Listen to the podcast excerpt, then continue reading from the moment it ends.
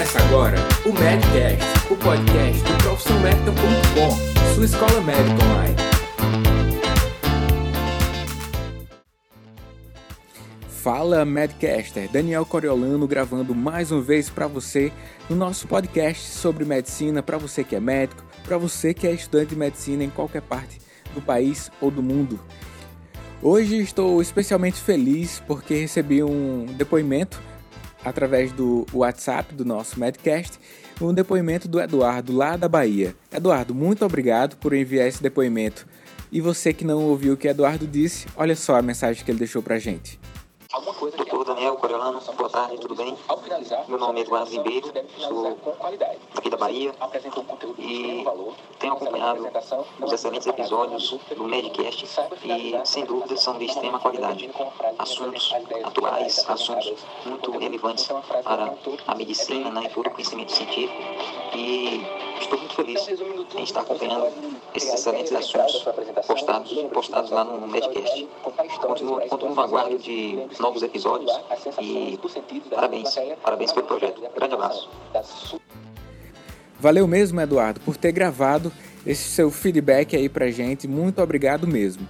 Se você que está ouvindo o Medcast em qualquer parte do país ou do mundo, faz isso que o Eduardo fez. Manda uma mensagem de voz pro meu WhatsApp.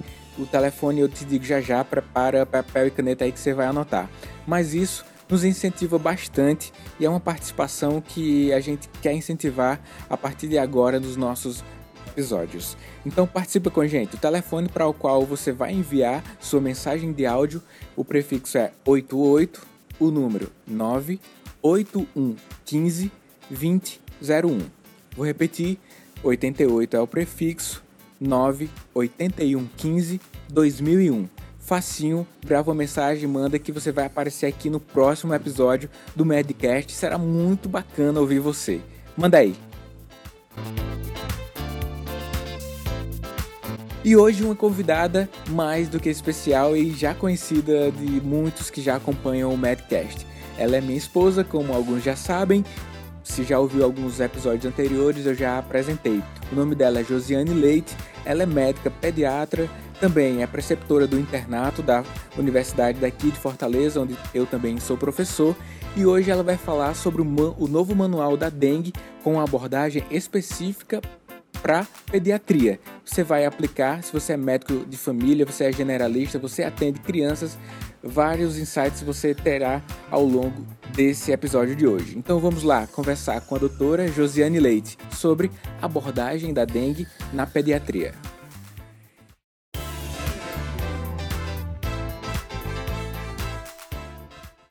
Olá, hoje nós vamos conversar sobre o novo manual da dengue de 2016 do Ministério da Saúde. Então vamos lá. Quando a gente fala de dengue, o que é que a gente lembra da apresentação clínica? A gente lembra que é uma febre de início súbito, iniciada entre 2 a 7 dias, associada a cefaleia, mialgia, artralgia, dor retroorbitária, e o exantema, certo? O exantema pode estar presente em 50% dos casos. A apresentação do exantema, ela é muito variável. Pode ser pruriginosa, pode iniciar em tronco, face, depois progredir para membros superiores. É, pode não poupar a palma da mão e a planta dos pés, tá? Então a apresentação do racho ela é bem variável. Lembrar que, além desses sintomas que são classes da dengue, clássicos da dengue, há algumas queixas gastrointestinais, como por exemplo vômitos e diarreia. Lembrar que na dengue a diarreia ela é um pouco é, menos, ela é menos volumosa e ela é menos frequente, aproximadamente três evacuações diárias, enquanto numa gastroenterite as evacuações são bem mais frequentes e mais volumosas também, tá? Lembrando que nos lactentes a apresentação ela pode ser um pouco diferente, porque a criança pode manifestar a mialgia, a artralgia através de um choro persistente ou de uma irritabilidade. Então, uma febre no lactente e uma irritabilidade, um choro, a gente tem que tem que lembrar de dengue, tá? Se a gente tiver epidemiologia positiva, como por exemplo nós temos aqui no Ceará. Então, é, quando a gente está diante de um paciente que a gente pensa que é dengue, a gente tem que responder algumas perguntas. Então, primeiro, é dengue? Segundo, existe hipotensão ou hipovolemia, desidratação. Terceiro, qual grupo esse paciente pertence, tá? Então, é importantíssimo esse estadiamento a qual grupo o paciente pertence, para que, dependente, dependendo disso, a conduta seja tomada. Então, o paciente do grupo A é aquele paciente que não tem nenhum sinal de alerta e não tem nenhuma prova de, de hemorragia nem espontânea nem induzida, como a prova do laço. O grupo B é o paciente que tem alguma manifestação hemorrágica espontânea ou induzida pela prova do laço. No grupo C, a manifestação já tem como um, um, um dos sinais de alerta, de alerta, de alarme, que são dor abdominal. A dor abdominal da dengue ela é diferente daquela dor abdominal da gastroenterite. A dor abdominal da dengue ela é uma dor abdominal em, em, é, contínua, tá? Não é incólica. Se for uma dor abdominal incólica, não é de dengue. Ela não é um sinal de alerta. Então, uma dor abdominal constante, é, tem alto valor preditivo positivo para ascite, ou seja, um derrame cavitário. Né? Assim como também tem alto valor preditivo positivo, em torno de 80%, para choque. Então é um sinal que a gente deve sempre questionar e por não é à toa que ele está no sinal de alerta. Vômitos persistentes. Vejam, é vômitos persistentes. Não é um episódio de vômito que você já vai pensar que é um, um sinal de alerta acúmulo de líquidos como acite, derrame pleural, derrame pericárdico, hipotensão ou lipotime, hepatomegalia, lembrando que hepatomegalia é, no adulto é quando é acima de 2 centímetros do reboto costal, mas em, em, na, na, pediatria, principalmente em lactentes, é comum que a gente palpe o fígado, né, até aproximadamente 1 a 2 centímetros do reboto costal. Então, lembrem-se dessa peculiaridade nos lactentes o sangramento de mucosa, letargia ou irritabilidade e um aumento progressivo do hematócrito. No, no, manual de 2013, havia ainda, além desses, mais três sinais de alertas que foram retirados, que eram queda abrupta da plaqueta, não é mais considerada um sinal de alerta, de desconforto respiratório e acaba que entrando um pouco no derrame é, pleural, né, a manifestação do derrame pleural é um desconforto respiratório, e hipotermia ou queda abrupta da temperatura. Esses três saíram neste novo manual dos sinais de alerta. Tá? Então, se o paciente tem algum desses sinais, então ele é considerado grupo C. E o grupo D é o paciente que tem sinais de choque, que, que são taquicardia, tempo de enchimento capilar alargado, é, PA convergente, que é quando ela, a, a, diferença entre a PA arterial e a sistólica é menor do que 20, e isso é um sinal é, anterior ao, à hipotensão, anterior ao choque, tá? Hipotensão, e aí você vai lembrar que hipotensão na infância é quando você faz uma, uma regrinha, certo? Que é 70 mais duas vezes a idade. Então, se o paciente tem dois anos, você vai fazer duas vezes a idade, 2 vezes 2 mais 70. Ou seja, o paciente que tiver com a PA menor do que 74, ele está hipotenso. Então, esse é o paciente do grupo D, tá? É, a conduta do, do grupo A é hidratação oral em domicílio. Então, você vai fazer a orientação para casa, além do sintomático. Se o paciente tiver é, febre ou mialgia, um analgésico, como por exemplo a dipirona ou paracetamol, e a hidratação com o soro oral e outros líquidos caseiros. Então, como é que você vai fazer essa hidratação? Isso tem que estar escrito no, na receita do paciente. É, você vai orientar, você vai calcular. Se for menor de 10 quilos, você vai fazer 30, 130 ml por quilo no dia. Se for entre 10 e 20 quilos, você faz 100 ml por quilo. Se for entre 20 é, maior do que 20 quilos, você vai fazer 80 ml por quilo. A partir de 13 anos de idade, a hidratação já é como a do adulto, que é de 60 ml por quilo. Isso foi uma coisa que mudou no manual. A, a, no manual anterior, a hidratação no adulto era de 80 ml por quilo, agora é 60 ml por quilo. E houve essa, essa mudança de estratificação por peso. Tá? Então, isso é uma coisa é, importante. Desse volume todo que você calculou, um terço tem que ser de soro oral. E o restante vai ser administrado na forma de outros líquidos. Águas, chá, suco, sopa, tudo conta, tá? Exceto, que tinha uma recomendação que tinha no manual de 2013, mas que não tem mais nesse, é é evitar sucos de beterraba e de açaí, porque eles coram a urina e as fezes, então é, eles podem é, falsear um sinal de alarme, né? um sangramento nas fezes, uma melena ou uma, uma hematúria, tá? Então, esse paciente vai para casa e você não tem obrigação de solicitar nenhum exame. A, a solicitação de exame é critério clínico, não tem obrigação. Também não é necessário solicitar nenhum exame de comprovação, como NS1, isolamento viral, PCR, nem sorologia para dengue, tá? E mais a notificação, ela é necessária em todos, para qualquer paciente que você suspeitou de dengue, tá? Então, grupo A, B, C e D, todos eles têm que fazer a notificação.